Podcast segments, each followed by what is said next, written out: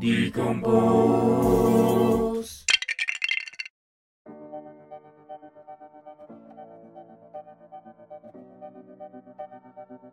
It's fearless Big reputation. And they said, Speak now. into folklore. My name is Taylor, and I was born in 1989.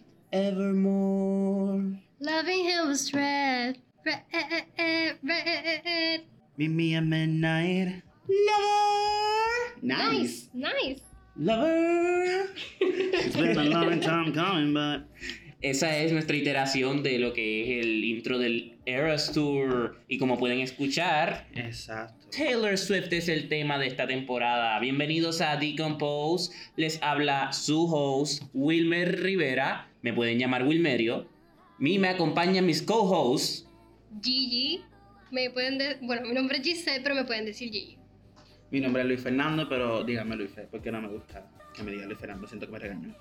Y aquí estamos los tres, Gigi, Luife y Wilmerio, para descomponer la discografía en esta temporada de Taylor Swift, una de nuestras, bueno, es nuestra ídola. Sí. Prácticamente yo no puedo Sí. vivir sin escuchar Taylor Swift en algún momento de Sí, mi día. Por más que nos Exacto. juzguen. Yo por lo menos mm, en la semana puedo poner como que... Eh, sí, o sea, como que puede pasar un día que no la escuche, pero después me siento mal y al otro día tengo que Es que necesitamos nuestra dosis de Taylor. un poco. O sea, yo estuve un tiempo sin escucharla porque estaba como que bien into Broadway. Y después como que Katy Perry. Y entonces como que, uh, déjame poner Midnight y ahora parió. Taylor Swift de nuevo. Ajá. Sí.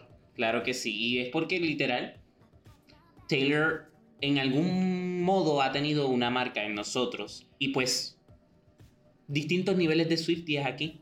Es que yo siento Sí. que toda su música te impacta de cierta manera. O sea, ella un ser, obviamente es un ser humano pensante, este, que tiene muchos tipos de emociones y el hecho de que eso se refleje en su música de distintas maneras, tanto en el desamor como en lo que son los complejos, porque están canciones como Antihero.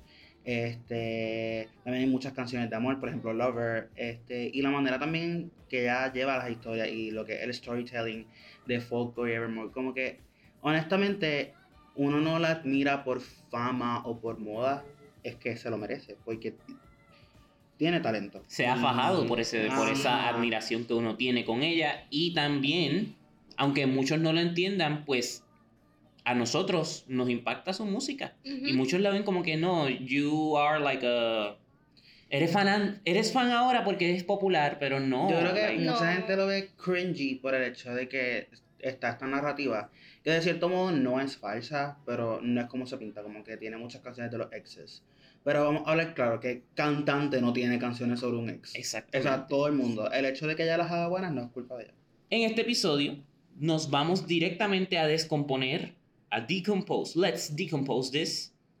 El primer álbum que ella tiene como propiedad. Ujú. Lover.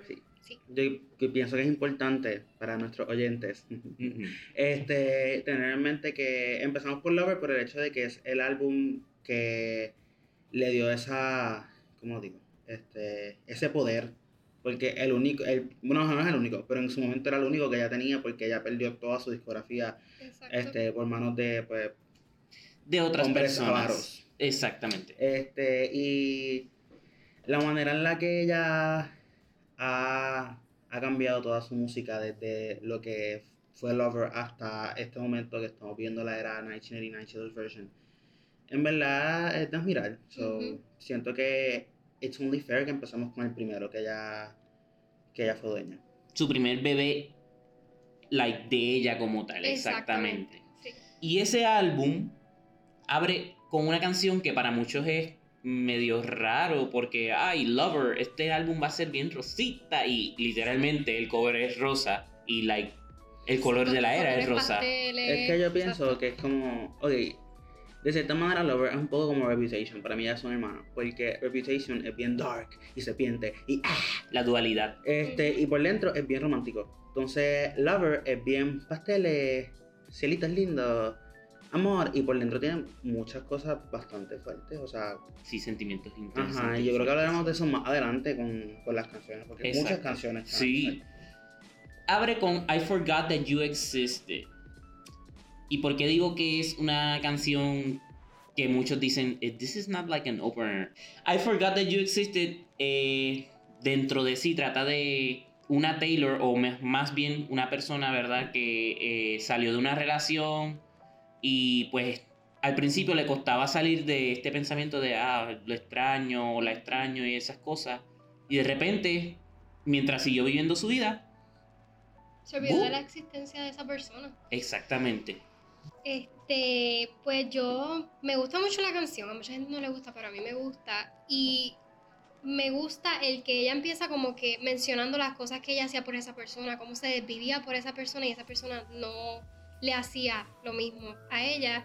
Y pues después llega un momento donde ella menciona eh, como que, but then something happened one magical night y es como que ella sin darse cuenta llegó el momento donde ya no pensaba en esa persona y pues se olvidó de la existencia. Actually, ahora que tú mencionas eso, me, me está un poquito curioso también el sonido. Como que cuando ya la canté, But then something happened one magical night. Y o sea, como que el tan, tan, tan, y en el momento, ah, porque yo existé. Como que Sí. bien cómico. De Sí, porque manera. eso, eso es como un creciendo para... Como que estaban esperando, es como esperar algo. Exacto, uno se queda esperando como que va a decir, pensé en ti, me puse a llorar o cosas así, y no. I forgot that you existed. Eso es como empoderamiento también. Exacto. Y es como que una transición muy buena de su álbum anterior a ese, que es Reputation, pues que habla de eso, de que el rencor hacia una persona y pues ella no. Se olvidó, en este álbum habla y empieza con que pues se olvidó de esas personas y de esa persona en especial que le hizo, pues no la trató como se supone. Y siguió viviendo su vida Exacto. como tal. Sí, es como, se ve como un cierre o una conclusión formal a lo que fue Reputation, que es una de las eras más importantes que Ah, más adelante porque tocaremos. El primer el track de Lover. Por la que para mí no es el. No es como que opening track más chill por el ritmo, es porque siento que está como que bien chill y después va con Cruel Summer. Es como que bien ¡pum! Pero pues. Lyrically, I see it now. Pero I see ahora- it now. Pero ahora yo creo que, ahora que lo menciona, ese es el punto, como que ella está chilling, después como que literal no pienso en ti, estoy viviendo mi vida y, y después pues... Y me puedo volver a enamorar. Exactamente. Es curioso porque yo había visto un post hace años, no me acuerdo cuándo fue, maybe fue para Lover Era, I don't remember. Pero decían que el orden de las canciones de Lover estaba medio off. Ah, sí, yo he Este- Yo difiero de eso y más pero adelante voy a- difiero No, pero- Yo difiero. Yo la única canción con la que yo diferiría este sería con Sun You Get Better, pero ya hablaremos de eso en su Oh, momento porque sí. probablemente lloremos. Estamos en I Este, Forgot That You Existed por ahora. Exacto. ¿Cuál es la línea que ustedes dicen de la canción o del coro como tal? Que ustedes dicen, this resonates with me. Para mí, esa línea es, and I thought that it would kill me, but it didn't. Porque literal uno se siente Sí, este. como es que, que, ok, ya se me olvidó, aquí voy a meterme en problemas, ok, ok. It's not like that. O sea, yo pienso que es el momento. Porque yo, yo pienso que como que cuando tú estás en ese momento en tu vida donde estás como que tan presionado y tienes como que tanta gente encima de ti y mucho hate y mucho odio y, y te suceden cosas malas, pues tú como ser humano sientas que no vas a sobrevivir, tú sientes que te vas a desmoronar en cualquier momento. Ujú.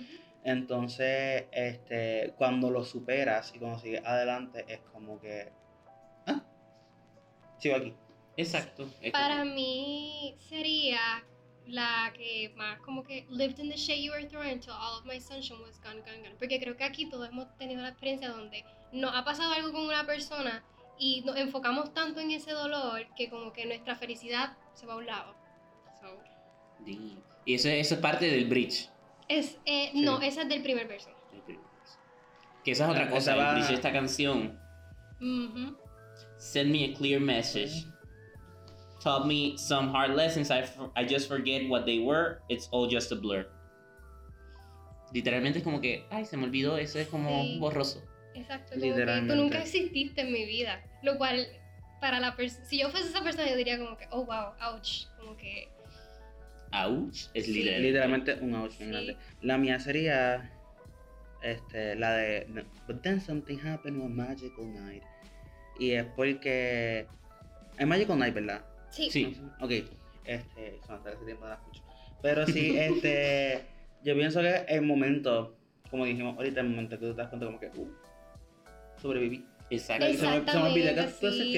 Y es como que, ajá. Yo siento que, en cierto modo, esta canción es un poquito similar en mensaje a Clean de, de 1989. ¿Y por qué piensas eso? Porque en. Lo que pasa es que Clean es más poética y más bonita y, está más como que, hey. Pero siento que es lo mismo como una superación. No estoy seguro. La analizaremos cuando vayamos a 89. 89. Pero sí lo así, en especial cuando ella dice. When I was drowning, that's when I could finally breathe. Sí, es que exacto, es como un momento de salida. Ajá. Ok, entiendo.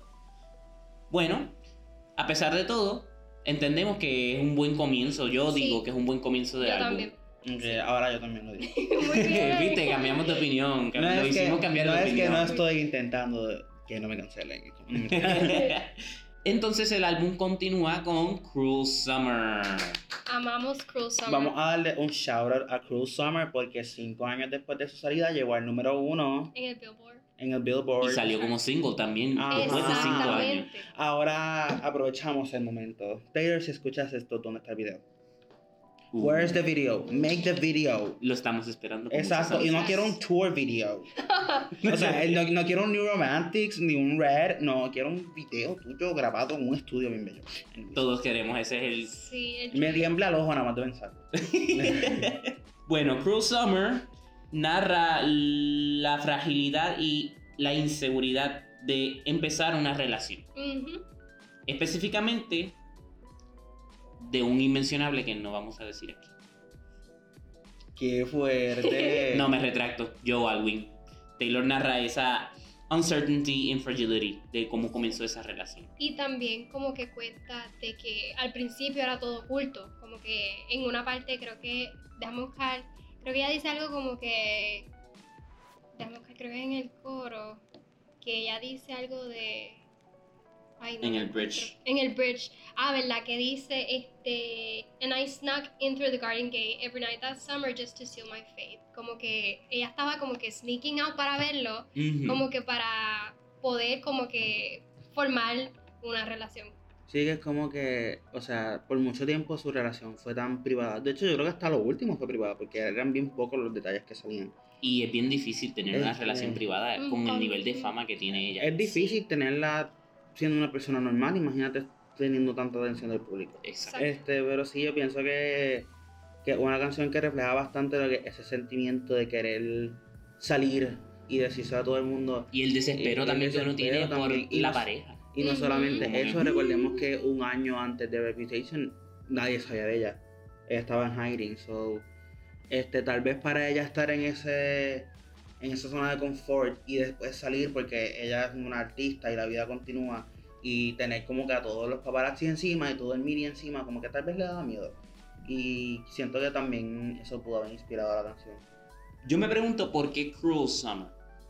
Que sí, was cruel. Yo pienso que ella con Cruel Summer se refiere al verano del 2016, que fue donde pues pasó aquel incidente que no vamos a mencionar y otras cosas que como que la prensa estaba diciendo de ella y todo eso y pues como que ese verano para ella fue como Cruel. Literalmente fue cruel. literalmente. Entonces, también está este otro lado de la moneda, que si mal no recuerdo, más o menos para ese año fue que ellos empezaron a salir. Sí, So, como que tienes, literalmente tienes un regalo de serpientes en este lado y tienes sunshine. Que sí, sunshine. Ok, ya. Este, no, no, no. este, pero si tienes como que muchas muchas cosas negativas aquí, so eso es como que bien cruel. ¿Entiendes? y estás tratando de enfocarte en esa persona, pero tampoco quieres que esa persona como que se deje de llevar de lo que los demás están diciendo de ti, porque se Ujú. están empezando a conocer. Exactamente, eso. En verdad es como que. No sé, es como que bien fuerte la situación porque tener tanta, tantos ojos en ti y tener tanta presión social y, y querer vivir una vida normal puede ser bastante complicado. Y más cuando estás tan en el ojo público. Exacto. Y al final y al cabo, entonces, con lo que explicaron, yo creo que muchos de nosotros en algún momento vamos a tener o antes hemos tenido un cruel summer. Así, porque pues la vida nos trata bastante mal y de repente conocemos a alguien que pues nos hace un poquito más feliz. Pero a pesar de todo, pues la vida sigue encima de uno. No es como que lo conocí y ya todo fue color de rosa. No, sigue siendo cruel. Pero continuación de lo que es en el álbum. Venimos de una canción que cierra ciclo, I Forgot That You Existed, y literal es como un empoderamiento de que ya no pienso en ti, ya tú no existes para mí. A pasar a un amorío secreto que nadie puede enterarse. ¿Qué ustedes piensan de esa storyline que lleva por ahora? Pues, este. Yo había escuchado por ahí y es algo que estoy totalmente de acuerdo que Lover ex- explora lo que son los distintos tipos de amor. So, para mí, I Forgot That You Existed es como amor propio. O el, el inicio del Te amor propio. estás dando valor a ti. mismo. Ajá, como que es lo que te hizo sentir esta persona y la manera en la que te trato ya no importa porque tú eres suficiente para ti mismo. Este, entonces Cruel Summer es otro tipo de amor, es un amor más de pareja, este, más apasionado y ajá, y de cierto modo Cruel Summer por más upbeat que sea es una canción medio triste. O sea, so Bueno, yo no diría que triste, es como desesperante. ajá, Porque, como dicen el bridge, es que el bridge de esta canción yo diría que es uno de los más brutales que le ha quedado. Porque que Sí. es pegajoso y. Y pues, se siente la desesperación en su voz, como que mira, te estoy tratando de dar señales, pero tú no las coges y pues a lo último como que explota. Y pues, ujú. Ay, no, es que ya estás inteligente. Explota y entonces te dice, he looks like, really like a devil. como like que, devil. Exacto, como, Como que, I know, I'm just exacto. playing. Bueno, I'm not playing, sino como que yo sé lo que está pasando, me estoy haciendo el loco. Exactamente, sí. Y eso vuelve más loca a Taylor. Un poco. ¿Cuáles fueron las líneas que más nos impactaron de Cruel Summer? Eh, yo ya tengo la mía. Yo diría que sería said I'm fine, but it wasn't true. I don't want to keep secrets just to keep you. Oh, tenemos twinsies, tenemos Sí, twinsies. literalmente. Es que uno siempre ha tenido esa etapa donde para permanecer con una persona, ya sea amistad o pareja, como que tú le ocultas lo que sientes para que ellos no se vayan de tu vida, ¿me entiendes? Este, esto de reprimir sentimientos puede ser bastante dañino para todos nosotros.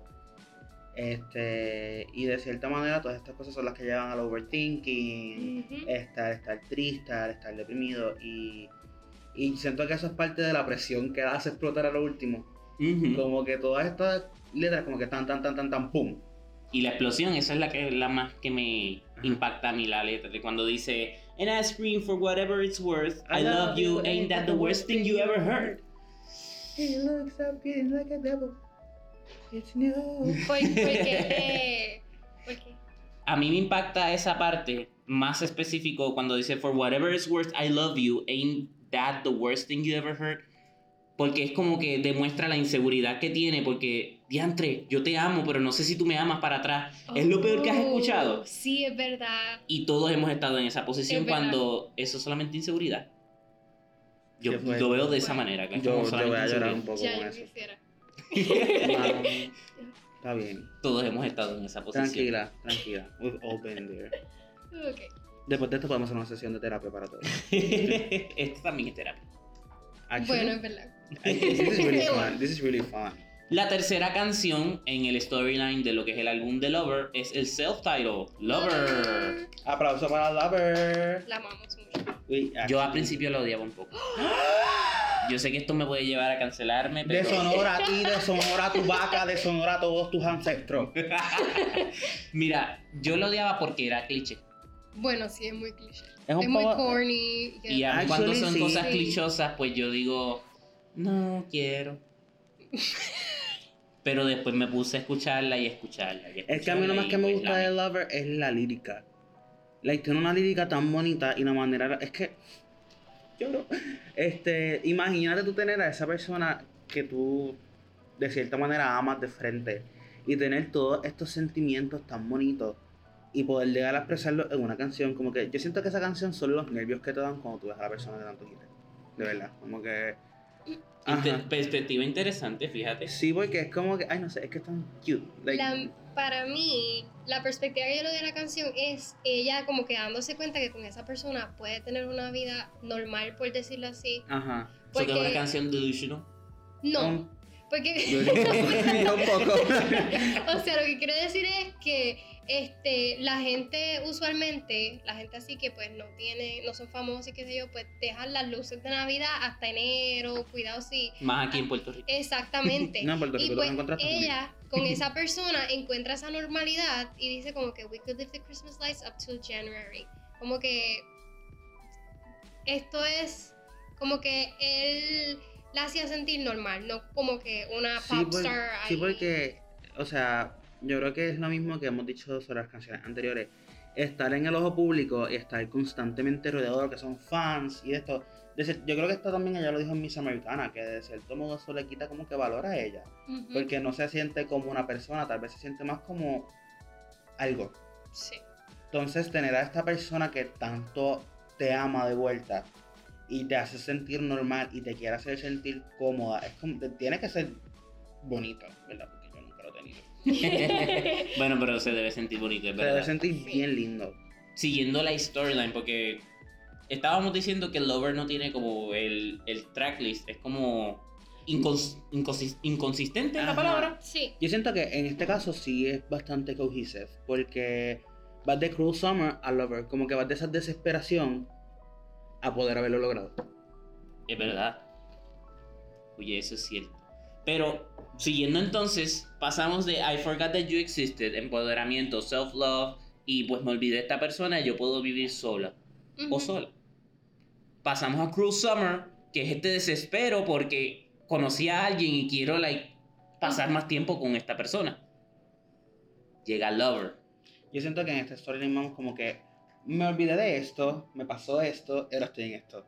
Como que un, para mí es un roller coaster de emociones. Literal. Y todo es con amor. Exacto. Sí, porque es, Lo el cual es tema, hermoso. es el porque- tema del álbum, porque tú crees que se llama Lover. Exacto. Es Que como que dato cu- ingenious. Dato curioso del Lover, se iba a llamar Daylight. Uh, eso está interesante. ¿No saben eso? No lo sabía. Yo lo sabía, pero sí. Pues yo digo que pasamos de entonces a la des- de la desesperación de ah, este amante. Digo, la canción se llama literalmente amante, pero ahora es como que un amante de que quiero casarme con él, porque en el bridge te lo dice. Ladies and gentlemen, will you please stand? With Eh, every gift With that seems every- scar on my hand. I take this magnetic force of a man to be mine. digo, no dice esposo, pero dice amante, como que ah, ahora es que estoy lista para decir que este es mi amante. Eso es lindo. Sí. Ya. Eso, ahora que lo, lo dije y no lo había pensado anteriormente, ahora entendí un poco más lo que es Lover. Wow, Ya, uno crece y- todos los días. Literal, y me encanta cada vez que ella la va a cantar en el Eras Tour. No es que haya visto los lives todos los días, ¿qué te pasa? Este, que ella dice como que.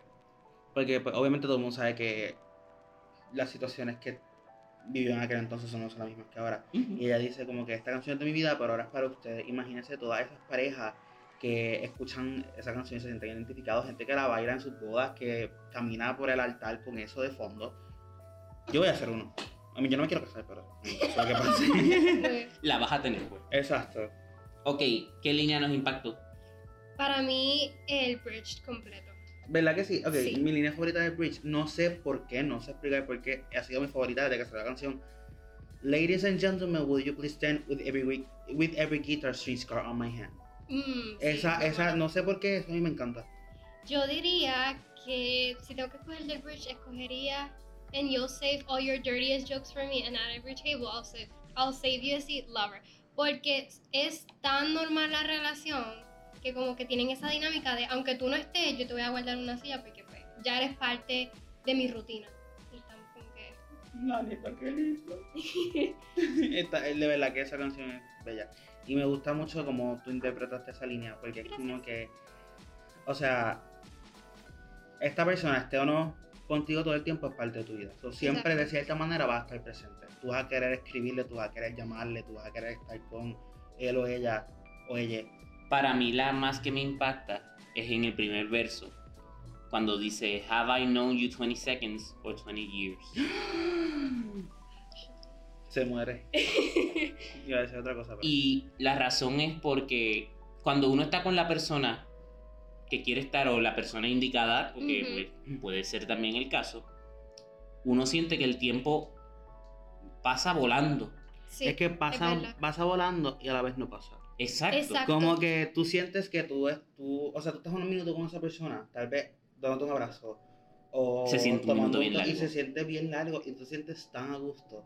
Y es como que tan bonito el, el tener esa persona con la que tú puedes estar hablando por horas, por horas, por horas, y tú no sientes que pasa el tiempo. Cuando tú vienes a ver como que pasaron dos horas, tú sientes que pasaron como dos minutos. Y Literal. quieres tener más tiempo con esa persona por lo mucho que lo quieres, o la o quieres. Y pues yo he estado en ese sentimiento. Porque literal, fueron 20 segundos y se sintió una eternidad. ¡Qué rico! Es muy hermoso. Muy bello. ¿Verdad que sí? Próxima canción. Uh, esta está que fuerte. aquí rompemos con Uh. toda la línea. Esta canción yo la amo demasiado, de verdad. The Man.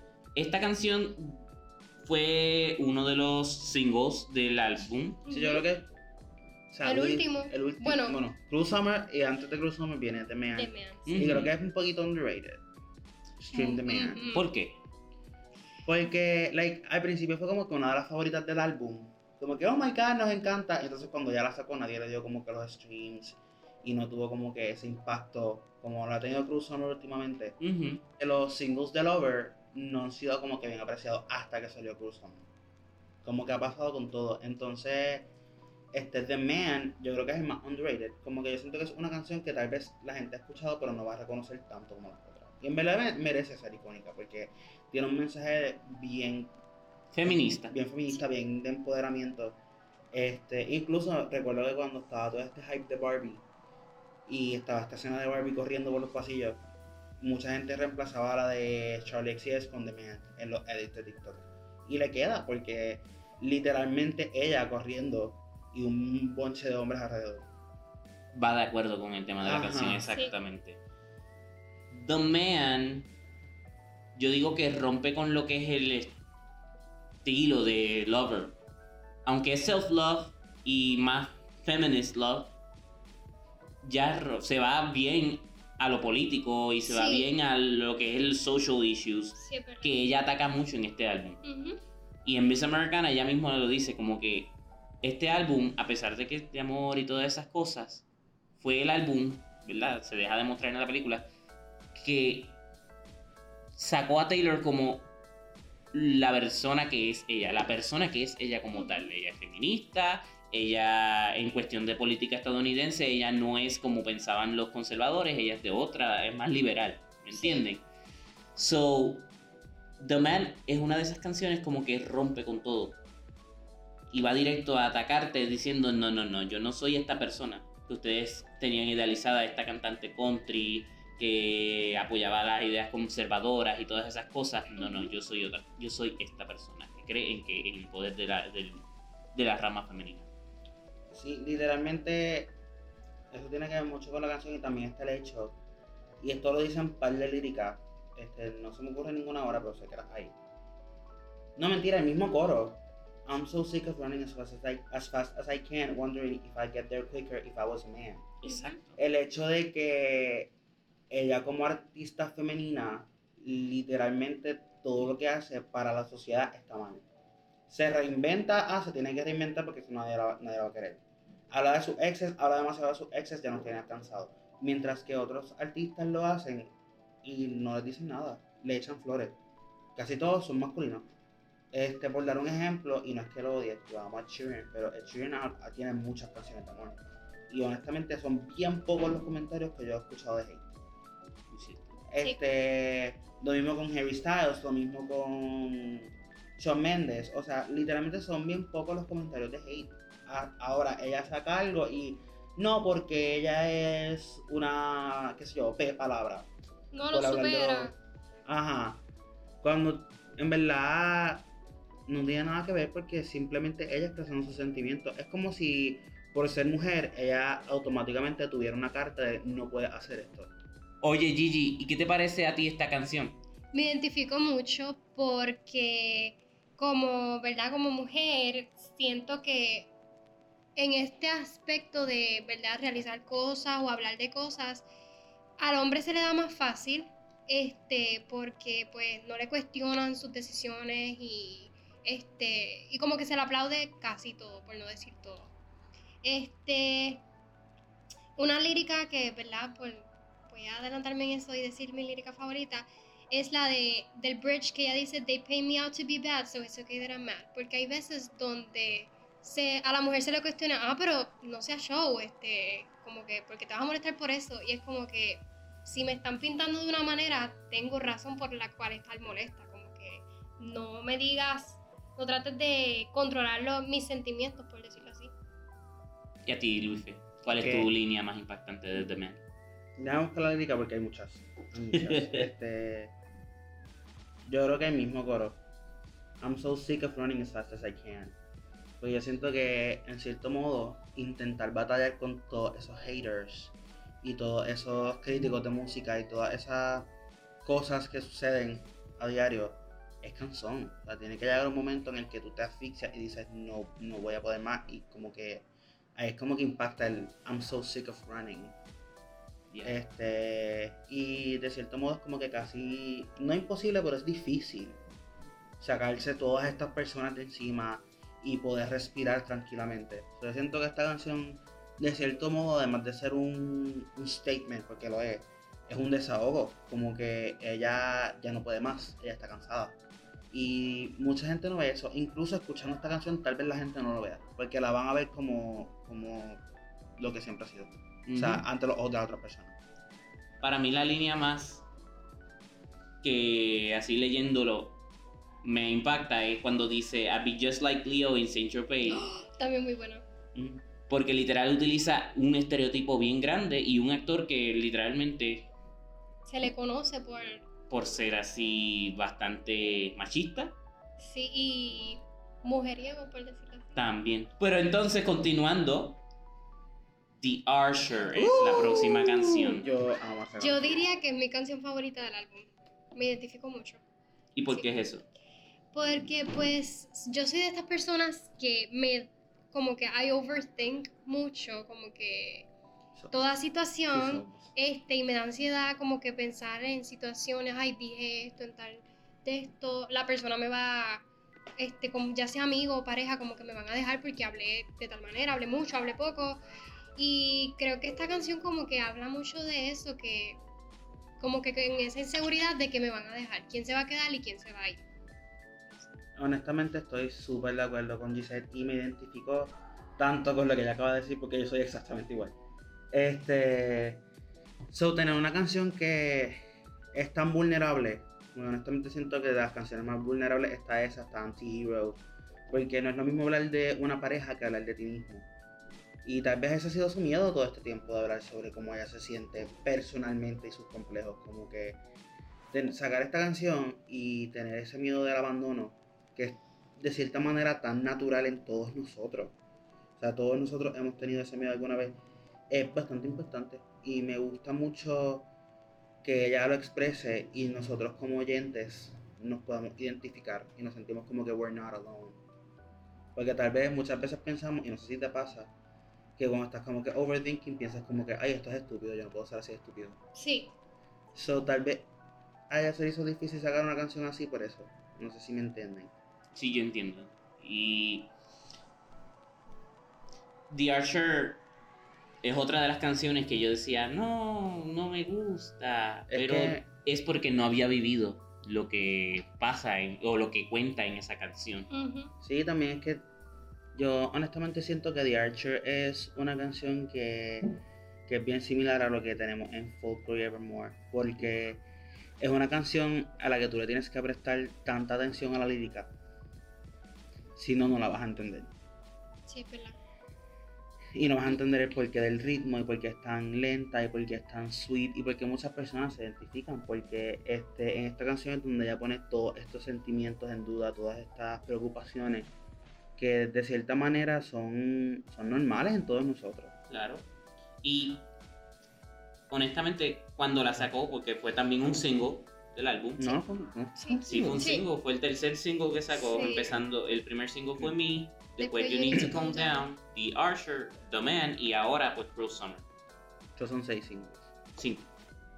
Cinco singles. Sí, cinco Me, singles. You Need to Calm Down, Me, The You Need to. Calm Down, The Archer, Lover.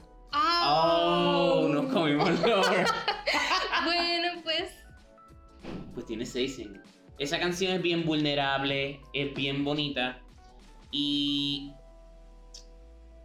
A mí la más. La línea que más me impacta es literalmente cuando dice el título de la canción, que es I've been the archer, I've been the prey. He Yo me- sido las dos cosas. Exacto, Literalmente. Sí. A mí me encanta toda la metáfora de la canción. Yo me río un poco con The Archer porque como ustedes la clase de quería me pasó, ah, The Archer. Este, la línea que más me impacta de la canción y, y es porque yo siento que, vuelvo y digo, es algo que todo, a todos nos ha pasado y es algo que es bien doloroso de cierta manera. All of my enemies started out friends. Eso, la mía también. ¡Otra vez! Dos de dos. Literal. y nos faltan como 17 canciones más, que caramba. ¿Por qué esa Gigi? ¿Por qué esa Luife? Porque me tiende a pasar mucho. Que como que como que hago amistades, ¿verdad? Nos conocemos, somos amigos, bla, bla, bla. Y después llega un punto donde pasa una situación y como que se convierten en mis enemigos, por decirlo así. No porque yo quiera, porque eso de tener enemigos no me gusta. Pero pues, no sé, como que no están del todo bien conmigo. Sí, en verdad estoy 100% de acuerdo con Gisette. Este, y lo más doloroso de todo es que cuando pasan esas cosas, este, antes de que pasen, tal vez eran amigos de años, se tenían una confianza brutal y se han contado de todo. Y, y como que el hecho de que tú confiaras tanto en una persona para que te traicionara, tiene que ser fuerte, tiene que impactar. Y de cierta manera, no quiero decir todo el mundo, pero gran mayoría de la humanidad tuvo que haber pasado por eso o va a pasar por eso en algún punto porque es normal. O sea, como que es algo que tú no puedes evitar porque la gente todas son diferentes. ¿no? Y, Este, que, y que un verdadero enemigo tiene que ser alguien que te conozca bien. Exactamente. Exactamente. Porque si vas no son haters. Vas a saber cómo hacerte daño. Ujú, exacto. Ahora entiendo esa línea un poco más y creo que me está gustando mucho más de lo normal. Aplaudo. Así que continuando, viene la canción que dice tum, tum, tum, tum, tum, tum. I think he knows. Una canción bien bonita, a mí me encanta. Mí eh, Yo diría que es una de mis preferidas. Yo tengo un disclaimer. No es un álbum filler como todos ustedes dicen en TikTok. Yo diría que no. Yo no sabía que le decían algún Yo filler. tampoco. Sí, yo, lo- yo había visto como cuando estaba este trend de mezclarla con Lavender Haze. Decían, no, no, tra- no mezclen Lavender Haze con ese álbum filler que a nadie le gusta. Y A mí me encanta.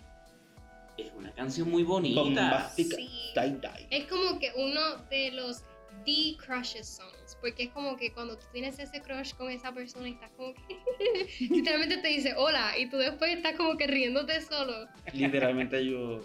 Este, pero es verdad, como que esa canción es este la canción de cuando te enamoras. O sea, yo siento que sigue. Ok, si hubiéramos hecho un orden cronológico, iría antes de Summer. Es verdad. Sí.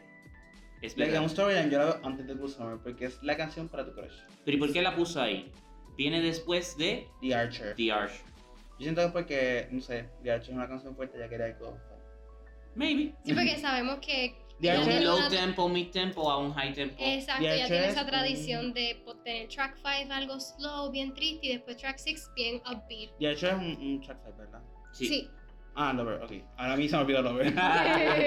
este. Pero sí, o sea, ella viene de esta canción que es como que tan fuerte. Y entra este, esta otra canción. Es que, ay Dios, son sentimientos tan normales todas las canciones. Eso es lo bueno, porque Este- habla de cosas tan naturales y reales. Sí, y yo siento que esto es algo que muchos can- a cantantes o artistas no hacen. Y aún así no se le da crédito. De Mean de nuevo.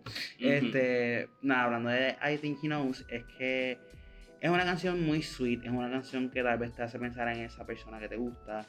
O no necesariamente una persona que te gusta, tal vez tú estás casado y llevas años, pero todavía te sientes así. Como que un Eso es sentimiento, muy lindo. Sí. es un sentimiento bien natural, bien bonito y... O sea, de cierta manera, cuando tú ves a esa persona que te gusta, tú sientes que tu corazón se acelera, las maripositas en el estómago, sientes que te vas a desmayar. Eso iba a mencionar porque mi lírica favorita de la canción es He Got My Heartbeats, Keep It Down 16th Avenue. Y es porque cuando tú estás como que con es- en ese crush stage, literalmente esa persona pues te saluda o te habla y tu corazón como que se empieza a agitar y es como ese decir que dice My heart skipped a beat y pues ya está diciendo pues on 16th Avenue. Literalmente, ay, qué bonito.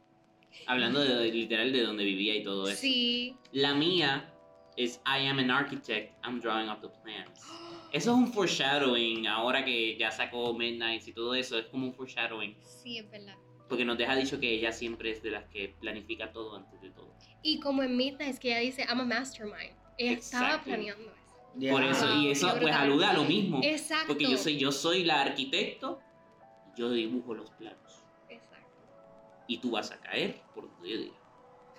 Beautiful. ¿Cuál es la tuya, Luis? El bridge entero. Indigo No sé. No, espérate, ¿cómo era? ¿Cómo era? Sí, He got, no. Lyrica- Lyrical smile, indigo Lyrical eyes. eyes. Lyrical smile, indigo eyes. Lyrical smile, indigo eyes, in the mind that we can follow the sparks shall drive. Yo siento que es una pequeña, un pequeño easter egg a Sparkfly. ¿Por qué? Un poco. No sé por qué dice Sparks. Oh. Eh, Porque dice Sparks y es como. es como que lo mismo, el mismo porque sentimiento cuando Oh, bueno, es verdad. like, Es verdad, es cuando verdad, es esa verdad. persona, literalmente todo fireworks. Sí, es verdad, es verdad. It's true. Pero en este caso son más intensos. En Sparkly es como que. Sí, Ajá. como que todo el mundo lo ve. Literalmente. Y no sé, en verdad me gusta mucho porque siento que es el. Ese, ese momento como que que tú ves a la persona. Eh, está lindo. Ah, y falta otra parte del bridge que es So where we gonna go? I whisper in the dark. Where we gonna go? I think he knows. Porque esa parte. Porque el momento como que cuando dice I think he knows, siento que se refiere a como que tal vez él sabe que yo estoy aquí o me notó. Y como que yo siento que es como que un momento de explosión como Cruel Summer. Sí, exacto. Like, como un realization también. Ajá. La próxima canción es Miss Americana and the Heartbreak Prince. Mi favorita. Otra canción bien política. Sí, Pero esta es más de analizarla. sí, tú tienes que como que exacto, sentarte y analizar. Lo que estamos haciendo aquí es analizar la letra para como que decir, espérate, esto tiene un mensaje como que deeper de lo que se presenta así la Me gusta mucho que ella te presenta este mensaje through storytelling. Ujú, Como Exacto. que no es que ella simplemente te dice algo sobre la política y ya, es que ella te crea esta historia sobre Miss Americana y el Heartbreak Prince. Exactamente, es una historia que va como una high school de príncipes y princesas, donde hay un prom y pues todo- todos eh, pelean porque ganó Miss Americana and the Heartbreak Prince. Algo así es que va la canción. ujú. Y digo que es una canción bien política por todas las metáforas que dice en la canción aludiendo a la política estadounidense. ¿Cuál es su lírica favorita? Pues yo diría, de esta canción me gusta mucho You play stupid games, you win stupid prizes. Ay. ¿La tuya también? 3 de 3. no puede ser. 3 de 3. ¿Por qué? Es que es como que, pues, por aquí dice, como que ella está aludiendo a que la escue- para mí, en esta, la lírica anterior a esa, ella dice, the whole school is rolling fake dice, como que están jugando, y la school puede ser Estados Unidos. Ujú. Como que están jugando, no saben qué, y pues terminaron jugando un juego que no debían, y pues la persona que ganó, pues, You win stupid No prizes. debía exacto, ganar. el partido que... Entonces, de ahí ganó. es que vienen los problemas sociales, como que de ahí de cierta manera ganó la persona que no debía ganar y todo el mundo se vio afectado por eso. Exacto. Por eso you play stupid games, you win stupid prizes. Incluso tú puedes aplicar esa, esa línea no solamente a la política, sino al día a día. Como que hay mucha gente que, que le cae esta línea porque es como que tú haces algo, lo haces mal, pero no sabes a quién tú estás hiriendo. Como que tal vez tú ganas, pero y la otra persona. Exacto. Para mí, la línea, una de las líneas que también me impacta es Boys will be boys then, where are the wise men? Darling, I'm scared. Solamente hasta, hasta wise men. Sí. ¿Por qué? Porque te está diciendo que, ah, los que están allá arriba, ah, they are boys, and boys will be boys. Pero ¿dónde They are están? not wise. ¿Dónde están los que de verdad sí son sabios? Exactamente. Literalmente. Fíjate, yo no, yo siento que la canción es como que el mensaje es bien claro. No, no hay que deconstruirla tanto. Pienso. La- el álbum continúa con Paper Rings. Ese, esa canción es mi preferida. Y literalmente, cuando yo me venía a escuchar Lover, yo saltaba todas las anteriores, a veces cuando tenía el mood, iba directo a Paper Rings. Por mucho tiempo estuve haciéndolo. Y pues el mensaje de la canción es bien claro, ¿verdad Luis? Yep. Va directamente a que yo me quiero casar contigo y me casaría contigo, aún siendo anillos de papel los que tú me ofrezcas. Sí, porque lo ama tanto, como que tiene ese amor tan grande por esa persona que no le importa. Como que literalmente es. No le importa. no sé cómo decirlo porque. O sea, cuando tú quieres tanto a una persona, esa persona te puede simplemente dar una tarjetita de cumpleaños y decirte te quiero mucho y tú lo vas a valorar. Como que ella lo quiere tanto que todo lo que ella, él haga por ella, ella lo va a valorar. Sea este algo bien simple o algo bien extra. Mi lírica favorita de la canción es I hate accidents except when we went from friends to this. Oh, de parte del coro. Literalmente porque a veces uno empieza una relación, ah, somos amigos y de repente, ¡pum! ¡Uh! Salió algo más bonito y me Sí. casaría contigo. O sea, algo, qué lindo es eso. Y de verdad me, me gusta mucho que por accidente somos amigos y fuimos de amigos a esto. Qué lindo. Sí. La mía sería went home and tried to stalk you on the internet porque es tan- es algo que yo haría. Todos Está- estamos en esa Sí. posición. Yo, Literalmente. bueno, tocó buscar como a la que- persona en internet. Literalmente es como que tú ves a esa persona y escuchas el nombre como que Facebook, Instagram, este, TikTok. No, no, no, que pienso. ¿Qué hacen? Y chequea. Sí. ¿Cómo es él? O ella. Malo es cuando Este- sigues haciendo Ay, sí, todos los tiempos. Sí, ya, eso, eso es obsesivo. Este, en vez de lover stalker. El literal. No, mi línea favorita de la canción sería este I like shiny things but I marry, marry you with paper rings. Como Mm. que Literal, la- literalmente tú puedes ser la persona más materialista del mundo. Este, pero como estás tan enamorada de esa persona y lo quieres tanto, es como, mira, sabes que tú dame lo que tú quieras. I'm- I'll be okay with it.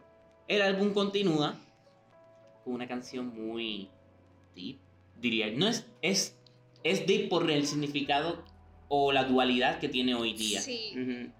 Pero Cornelia Street. Oh. We were in the backseat. Eh. Nada más quiero decir que TikTok. mm, no quiero decir que me traumó, sino como que hicieron la versión de El mezclarla slideshow. con, Oh, la de You're con Losing You're Me. Losing Me. Uh, Eh. Como que, ah, You're Losing Me es la el yin del yang. ¿Me entienden? Como que es Sí, yo lo opuesto. eso. Y yo, oh, man. Pero la- al final de todo, la canción, Yo siento que la canción explora un miedo que es bien deep dentro de todos nosotros. Como que tú amas a una persona, pues incluso lo puedes relacionar con, con amistades y todo. Pero tú quieres tanto una persona que tu miedo más fuerte es perderlo. Y pensar que esa persona algún día fue una parte importante de tu vida y que tal vez de la noche a la mañana no lo sea por X o razón y tengas que decirle adiós a esa persona. Yo he escuchado, este, y de cierta manera se siente así, que una pérdida de ya sea relación o, o amistad es bien similar, ese dolor es bien similar al de la muerte. Como que si alguien se muere y tú lo pierdes, es como que sientes que ya no puedes volver a- atrás el tiempo, no puedes volver a estar con esa persona. Y tal vez no, no vuelves a conocer a esa persona. Y es lo que la hace tan fuerte y tan deep. mi lírica. I hope I never lose you, hope it never ends. El principio del coro. Sí, muy buena. ¿Por qué? Porque es literal, te está diciendo deseo o yo tengo la esperanza de que esto nunca se acabe y que nunca te pierda. Y a veces es cierto y se cumple, y hay veces que no. Y pues como tú dijiste, es un miedo racional tenerlo, el, el de no querer perder a esa persona y querer hacer todo lo posible para mantenerse en la relación. Pero hay veces que no se puede, hay veces que sí se logra. Y pues esas, esas dos líneas, porque literalmente I hope I never lose you, I hope it never ends, van de la mano y son como central, te dicen todo el mensaje. La mía sería And baby, I get mystified by how the city screams your name. No puede ser. No, ya qué persona. Pero iba a decir, literalmente la tengo aquí, la tengo aquí. Yo voy a decir esta. Es que yo por 4 de 4. literalmente. Que Yo pienso persona. un poco. Me Yo- es preocupa. que es que me gusta mucho porque es como que creo que aquí todos podemos decir que nos ha pasado que un lugar, pues ya sea un lugar, una calle, algo siempre te va a acordar de esa persona especial y pues esa lírica pues me acuerda a eso porque esa ciudad en particular le va a acordar a esa persona siempre. Estoy totalmente de acuerdo contigo y por eso fue que la escogí, porque pues yo estaba mirando a Baby, I get mystified by how this city screams your name, and baby, I'm so terrified that if you ever walk away, I'll never walk Cornelius, Cornelius Street again. Porque imagínense tener a esta persona, o sea, este lugar donde pasó esta, este evento tan significativo en tu vida y que de momento se acabe y tener que estar pasando por ahí todos los días recordándote ese momento. De cierto modo es como una tortura. Como que tú no puedes seguir adelante porque lo único que te vienen a la mente son recuerdos de esa persona. Y son recuerdos bonitos. Es como que un... ¿Qué podría, qué podría haber pasado o qué podría pasar? ¿Entiendes? Y de cierta manera eso te afecta en tu día a día. Como que poder superar a alguien y poder seguir adelante es fuerte. Entonces tener que tener esa imagen viva en tu mente todos los días. Entonces, de cierta manera, aunque no haya pasado y esté en una relación sana, es un miedo que uno tiene. Porque tú no quieres perder a una persona. Tú no quieres seguir adelante sin esa persona. Tú no quieres estar solo. Como que ya tuviste este taste de lo que puede ser el amor. Y que se te vaya es un miedo. Y cuando se es algo... Doloroso. Ajá. Lo curioso es que la canción, el beat y la música como tal que tiene es bien, yo diría, más happy, melancólica. Diremos melancólica. Exacto. Sí. Pero en realidad la, la letra, cuando la analizas bien, es más sad. Yo creo que es un caso bien similar a The Archer. Mm, Exacto. sí, es verdad. Pero The Archer, la melodía es más, mucho más suave. Ajá. Sí. Cornelia Street empieza bien, como bien happy. Bien feliz. Y cuando analizas lo que dice, es como que, diantre. Yo sí me podría haber sentido así, o me sentí así, o me puedo sentir así. Wow. La número. Diez. Es diez, ¿verdad? Ajá. La Diez. número 10, Death by a Thousand Otra de mis Cuts. favoritas del álbum. También me gusta mucho. También me gusta. También. Y es la del bridge más largo. Sí. Esta canción, ¿de qué trata, Giselle?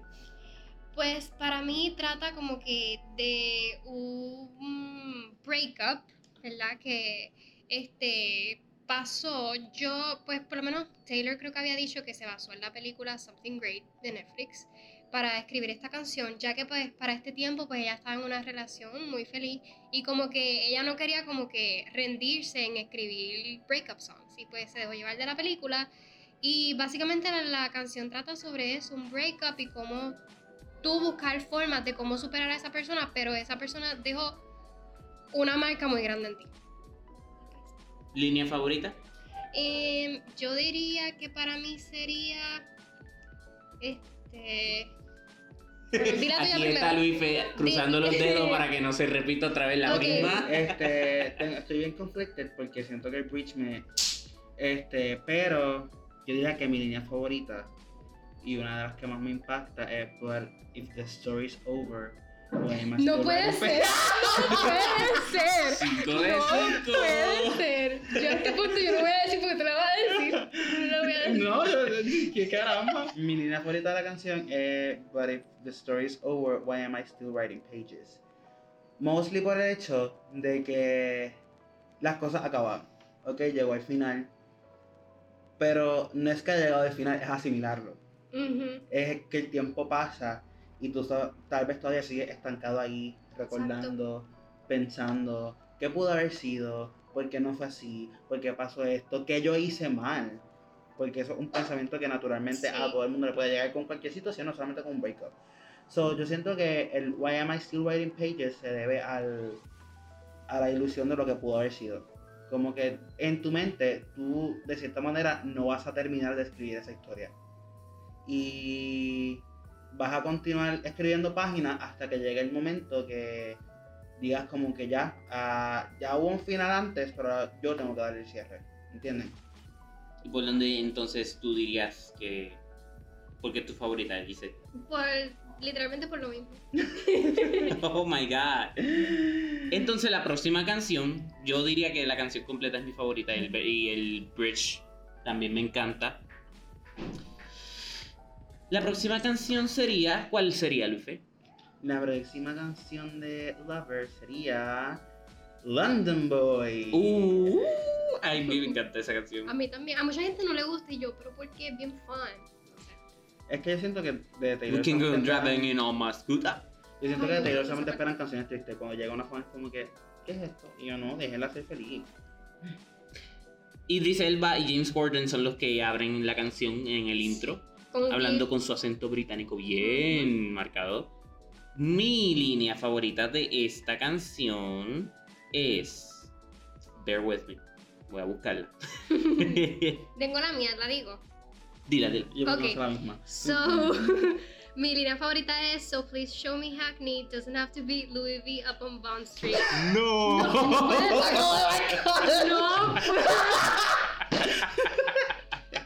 ¡No! literalmente. Yo les voy a describir cómo ellos están posicionados aquí. Ellos están frente a frente, no se están ni siquiera mirando las pantallas. Y se, literal salen con las mismas letras. Porque dice, Me gusta Vamos a porque es aceptar como que que- somos la misma persona. pero- Me gusta porque ella le está diciendo como que le interesa conocer esos lugares donde él creció y no tiene que, a lo mejor ella, ella- él piensa que tiene que llevarla a estos lugares bien fancy porque ella es un pop star y todo eso, pero le está diciendo no me tienes que llevar a estas tiendas bien fancy porque yo me conformo con que tú me lleves de a donde tú te criaste porque ahí, de ahí fue donde, ¿verdad? Saliste tú y tú eres el amor de mi vida. Sí, es como un paralelo a Paper Rings, Ujú. de cierta manera. Sí. Este, la razón por la que a mí me gusta mucho esta lírica es este. Es también como termina, como que doesn't have to be Louis V on Bond Street, just wanna be with you. Como que ya no importa dónde tú la lleves o quién tú eres, pero ella te quiere a ti. O sea, ella quiere estar contigo, pasar tiempo contigo y buscar esa felicidad, esos pequeños momentos de felicidad que tal vez el ser una superestrella pop famosa y ser una celebridad tan conocida no, no puede tener regularmente. Como que yo siento que ella de cierta manera atesora esos momentos bien la mía es They say home is where the heart is, but God I love the English. Ay, me encanta también eso. Literal, la razón es porque todos te dicen, ah, no, tienes que, tiene que ser alguien que tú vivas cerca de ti, te puedes enamorar de alguien aquí, pero el amor existe en todos lados. Sí. Y yo me puedo enamorar de alguien que viva en el mismo país, pero bien lejos de donde estoy. O puede ser de otro país. Like, love is love y lo vas a encontrar en cualquier parte del mundo. En este caso, pues, she loves the English. Exactamente. El álbum continúa Uh, con una canción muy Personal, impactante sí. y personal, Soon You'll Get Better. Yo les confieso que Luis Fernando, Luife, siempre me decía que esta canción no la podía escuchar. Luife, ¿por qué era?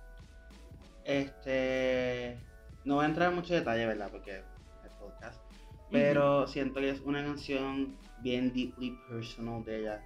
Yo siento que hasta ella misma dijo que ella no la podía cantar. Sí. Creo que la ha llegado a cantar una vez y fue bien valiente de su parte. so, flores para ella. Este, pero pensar en ese momento en el que tienes miedo de perder a este ser querido tan importante en tu vida como lo, fue, lo es su mamá. Sí, porque esta canción, Este, esta canción- ella se la dedicó a su mamá. Ajá. Se la escribió a su mamá porque Ajá. fue diagnosticada con cáncer. Entonces, de cierta manera, es una canción que expande la temática de Lover. Porque te está hablando de distintos tipos de amor. Ujú. Y dentro del amor está el miedo. Como hablamos siempre. Hemos estado hablando durante todo el podcast de perder a, a una pareja. Y de lo doloroso que es. Este. Pero de cierta manera, Más doloroso es perder mucho más querido, doloroso sí. per- Mm. perder a la persona que te crió, que te conoce, que te ha visto en todas las facetas de tu vida, que te ha abrazado, que te ha dado de comer. Y yo siento que esta canción a mí me impacta mucho porque refleja ese miedo. Como que, ¿qué yo voy a hacer sin ti? ¿Quién yo voy a ser sin ti? Ya sé cuál va a ser tu línea favorita. ¿Cuál es la tuya, dice? La mía sería This won't go back to normal if it ever was. It's been years of hoping and I keep saying it because, because I have to.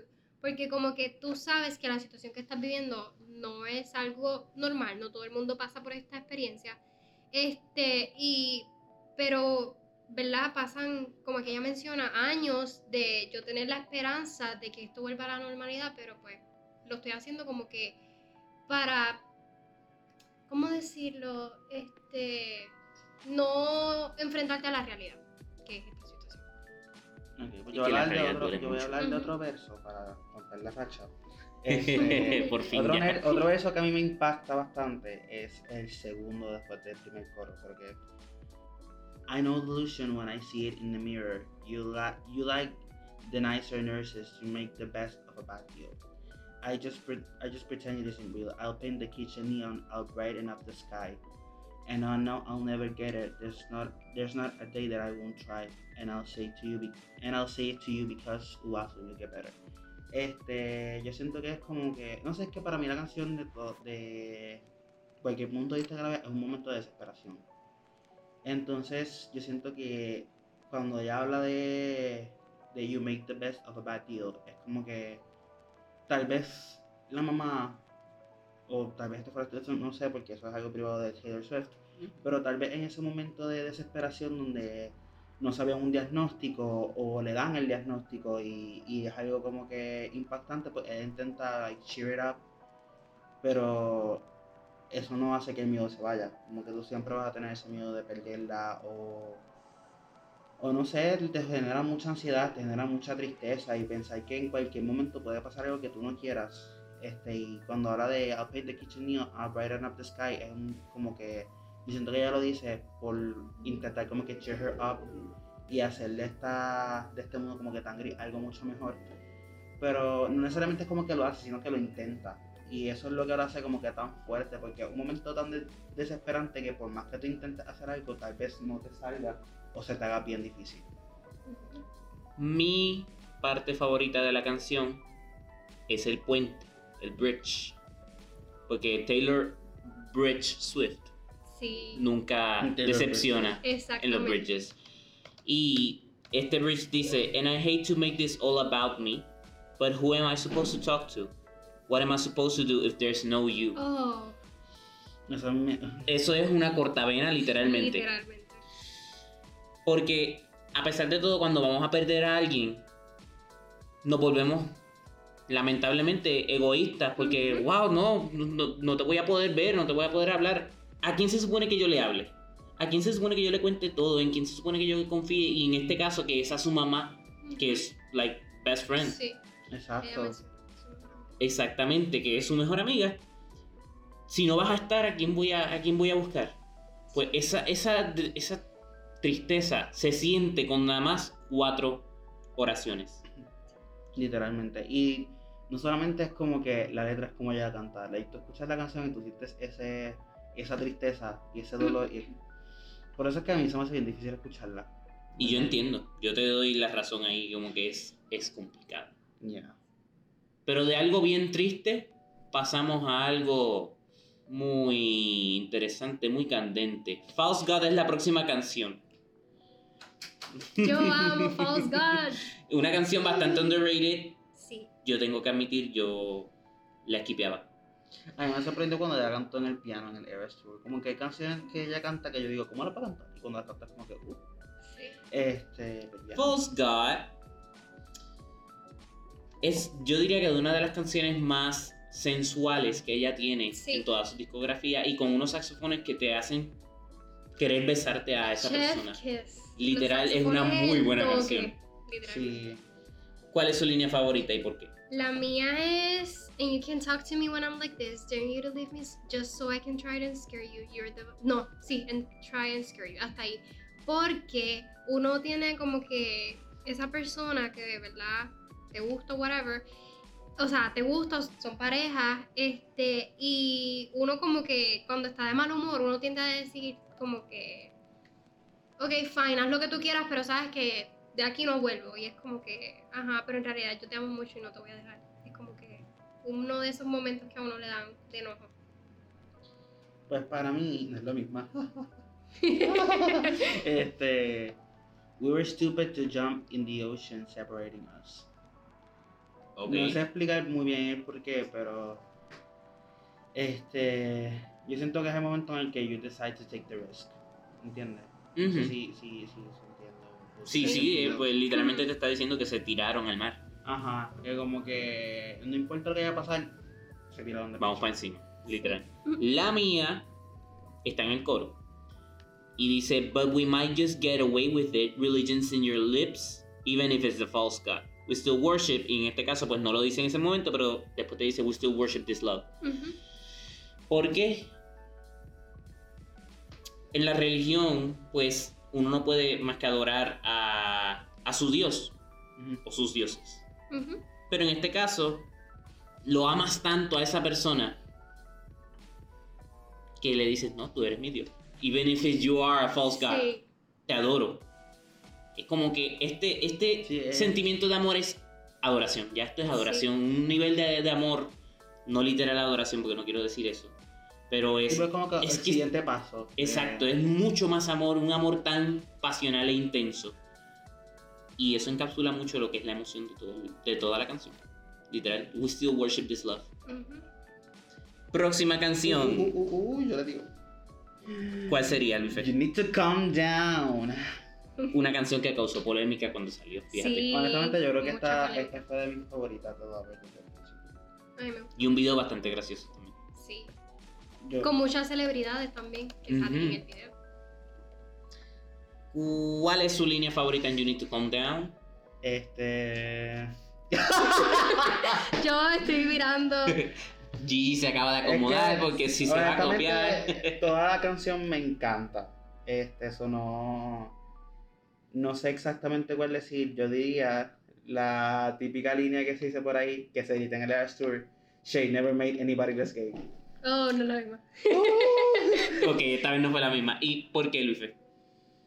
Porque toda esta, toda la canción, es que me encanta toda la canción, como que se me hizo bien difícil escoger una lírica favorita. Ujú. Este. em, y pues no sé, como que es un momento que en el que tú te das cuenta como que, mira, por más que tú me critiques o hables cosas malas, por no decir palabras erróneas, Ujú. este, eso no me va a hacer menos yo. Ujú. Like, es imposible que, o sea, sí te afecta lo que te dicen, pero eventualmente tú lo superas y sigues con tu vida. Este, y otra línea favorita mía. Este, you are somebody that we don't know, but you're coming my face like a missile. Why are you mad when you can be glad? Uh. Como que en ese momento en el que tú te das cuenta como que mira, porque tú estás atacando a mis amigos cuando en verdad todo este hate te drena. O sea, porque tú te vas a drenar con toda esta energía, vas a gastar todas tus energías en algo negativo cuando puedes hacer otra cosa. ¿verdad? Ujú. Gigi. La mía sería, and we see over there on the internet comparing all the girls who are killing it. Porque es como El que. bridge. Sí, el bridge. Porque mucha gente pierde el tiempo comparando artistas en la internet. Cuando, si venimos a ver un ejemplo, un buen ejemplo de eso, yo diría que es Taylor Swift y Beyoncé. Mucha gente en Twitter, por ejemplo, o en este punto creo que X, que se llama, eh, tiende a compararlas como que no, ella es mejor en coreografía, ella es mejor en letra y qué sé yo, pero al fin y al cabo ellas son amigas y las dos son queens y Exacto, son muy y de buenas en lo que modo, hacen. de cierto modo su arte no es el mismo. Exactamente. Es para distintos públicos y no puedes comparar algo que es tan distinto. Es como comparar este, el agua y el aceite. O sea, no es lo mismo. Los dos son líquidos, pero no es lo mismo. No es lo mismo. O sea, ellas dos son cantantes, pero no apelan al mismo público. Y tienen un concepto totalmente distinto. Yo me voy por You need to just stop. Like, can you just not step on our gowns? You need to calm down. Literal, la canción termina así diciéndote. Como que, oye, ya, deja de tanta crítica. Puedes, like, salirte de nuestro camino y calmarte, porque, like, tú tienes tu camino, yo tengo el mío. porque tienes que insi- insistir en cambiar mi camino para que sea igual que el tuyo? Exactamente. like stop. Y pues ese es el mensaje grande que tiene la canción. La el álbum continúa con Afterglow. una canción que tiene mi corazón. Meet me in the afterglow. Afterglow. ¿Cuál es su línea favorita? La mía sería Tell me that you're still mine. Tell me that we'll be just fine. Aquí vamos. Even when I lose my mind.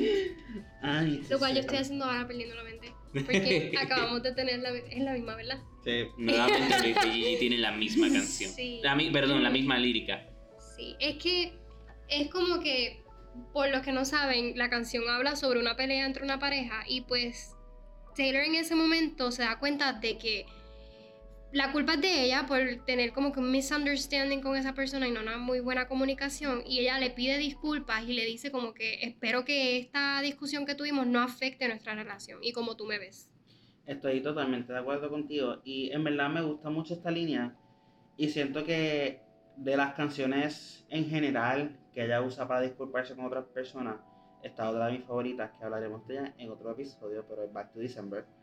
Este, y no sé, es bien extraño, no extraño, pero es bien difícil a veces como que aceptar la culpa. Este, y aceptar que como que ah, estuve mal o hice esto mal y tener la valentía de, ir- de aceptarlo y de disculparte puede ser bastante difícil. No fuerte porque pues, se tiene que hacer al fin y al cabo todos somos humanos y todos cometemos errores, pero sí es como que bien, es bien difícil. Y también siento que como hemos hablado durante todo el podcast, este... Tell me that you're still mine, tell me that we'll be just fine, es como reflejar un miedo. Porque cuando tú cometes un error, tú tienes miedo de, de regarla y de, de cierta manera salir perdiendo. Por mi parte, I don't wanna lose you. I don't wanna lose this. Perdón, I don't wanna lose. I don't wanna lose this with you. Esa es la Mm, línea. Y eso también es un callback a Cornelia Street. Sí, Que te dice, I don't wanna lose you. Never walk Cornelia Street again. Pues, I don't wanna lose. I don't wanna lose this with you. Demostrando como que, a pesar de que metimos las patas y discutimos, yo no quiero perder esto. no te vayas.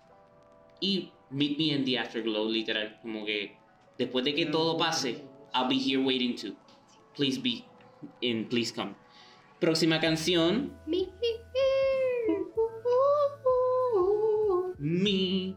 Que, funny enough, es la canción más controversial de ella por no. Del álbum, literalmente. A mí me duele un poco que no estuviera en el, que no estuviera en el Eros. Como que hubiera sido fun que ya mencionara el, el nombre de una ciudad y dijera, tal ciudad, spelling is fun. Ciudad Eso es lo que iba a fun". decir porque en realidad esa es mi línea favorita, aunque en el álbum como tal no No. esté.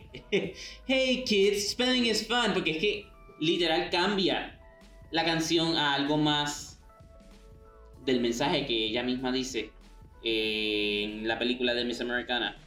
Esto es para que tú te ames a ti mismo, porque no hay nadie mejor que yo. Exactamente. Puedes buscar porque también eh, lo que iba a mencionar.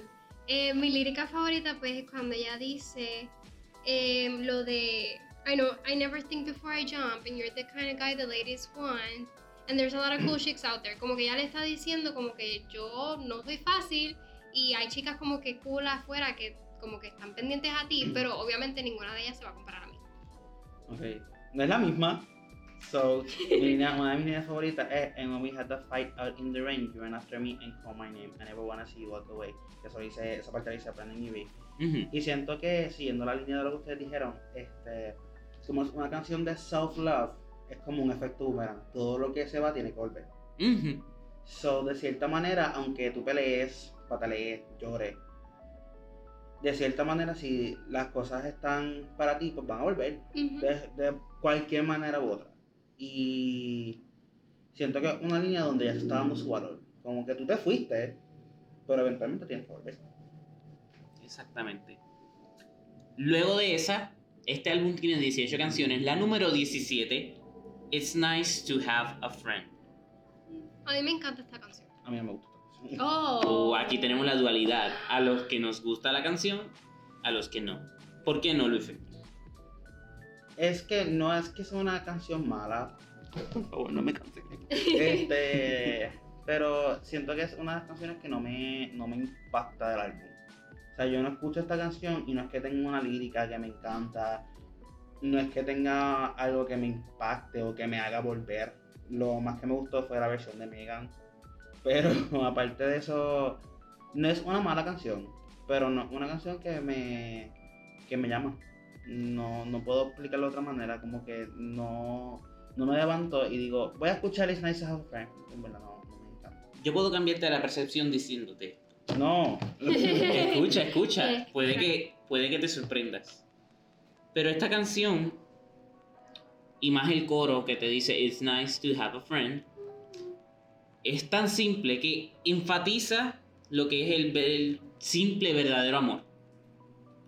Y te deja fuera del tema central que es pues simple amor y renegar entonces lo que es el amor por, por luxury y por cosas eh, que no importan. Por ejemplo, Paper Rings es de lo mismo. Es como que, olvídate, yo me caso contigo hasta con anillos de papel, no me importa. No tiene que ser un diamante, no tiene que ser un rubín. O sea, yo me caso hasta con papel.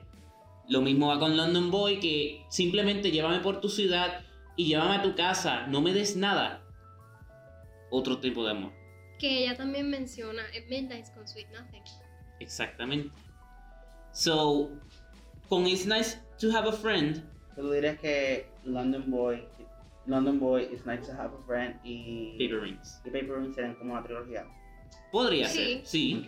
Porque es que simboliza un amor que no es el de ay, de pareja y estas cosas, aunque sí va por lo mismo. Sino que es como que es un amor simple. You don't have to be that difficult to love anyone. Exacto. Como por ejemplo, mi lírica favorita que dice Loves, Lost my gloves, you give me one. Wanna hang out, yeah, sounds like fun.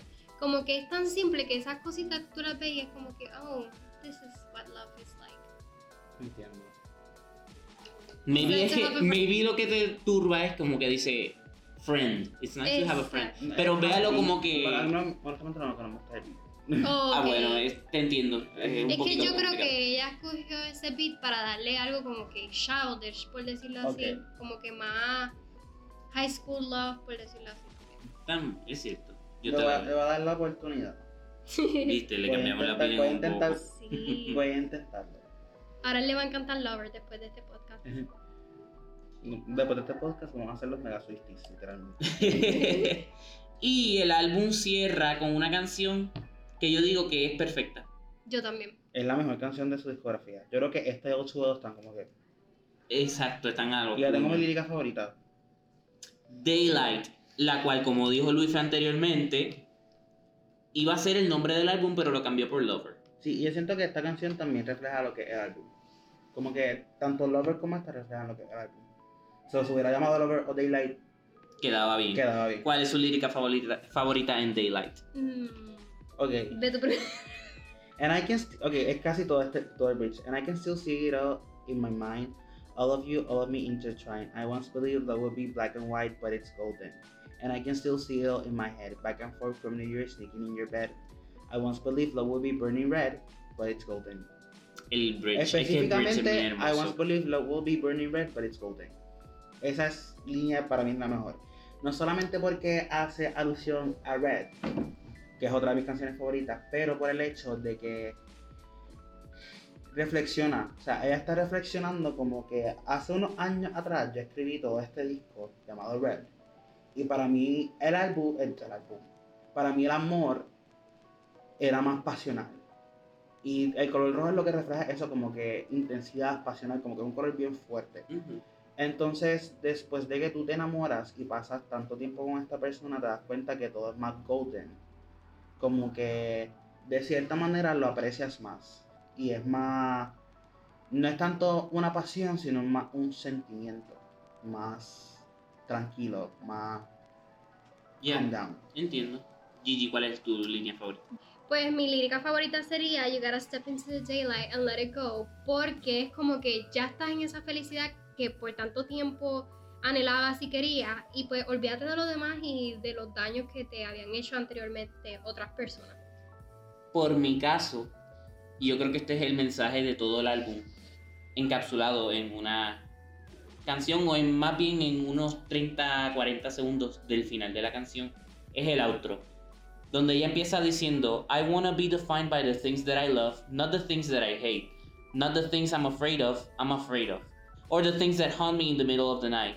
I just think that you are what you love. Bello. Eso es muy hermoso. Y muy cierto.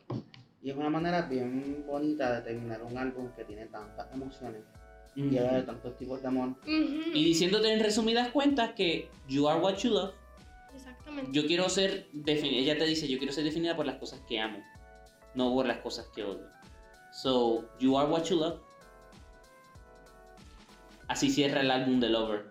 Ya, aunque tenemos un track Mm. más, pero El álbum tiene un bold track que se llama All of the Girls You Loved Before. Sí. ¿Qué piensan de esa canción? Es muy bonita porque te pones a pensar, mucha gente tiende a tirarle hate a las parejas anteriores de su pareja, pero en esta canción ella está como que dándole las gracias porque lo, ¿cómo se dice? Lo forjaron. Lo forjaron a ser la persona que es él ahora, que pues es el amor de su vida. Sí, que todo, todo lo que tú haces lleva a quien tú eres. Exactamente. sí, y en verdad me gusta mucho esta canción. Este no es una canción que yo escucho todos los días, pero es el mensaje, algo que como que, o sea, antes de, de tú llegar a esa persona, pues tú pasaste un montón de experiencias. De cierta manera las experiencias son lo que te forjan a ser Ujú. quien tú eres hoy en día y quién vas a seguir siendo en el futuro. Exacto. So, yo siento que ese es como que un punto de vista, pero de la otra persona. Exacto. Es como darle el valor impor- o la importancia a los exes. Porque al final y al cabo siempre tienen una, un impacto en la vida de todos los demás. Sí. Y ese ha sido Lover. ¿Qué piensan del álbum overall? Eh, yo diría que está en mi top 3. Me gusta mucho. honestamente también este es un álbum muy bueno a pesar de que sus líricas son bastante complejas es bastante fun este y me encanta honestamente es una de mis eras favoritas me encantan los colores me encantan los outfits las canciones y me hubiera encantado haber tenido la experiencia de verdad finalizar como se debía y que yo hubiera hecho el Lover, Loverfest. Fest y que hubiera ¿Qué hubiera sido con el Lover Fest? ¿Verdad? ajá literalmente eso es tema para otro podcast Yo digo que Would have, álbum... Literal. Este álbum es mi favorito. Porque es el que siempre me veo regresando a escuchar. Literalmente. Yo lo escucho también completo. Y es como que, no sé si les pasa, pero es completo. No es como que una canción específica. Yo Exacto. completo, a cada rato. Que es como que, aunque tú vayas a poner una canción random, no lo puedes parar. Le sale otra canción y te lo sabes y sigues andando. Y honestamente, yo siento que me pasa eso con muchos álbumes. Yo siento que mi top 3 vendría siendo Lover, 1989 y Reputation. Y aún así siento que un top 3 es suficiente. Ujú. Pero bueno, esto ha sido todo por este análisis completo del decomposition de todas las líricas del Lover. Estén pendientes para los próximos álbums. Esto ha sido todo. Nos vemos en el próximo. Bye. Bye.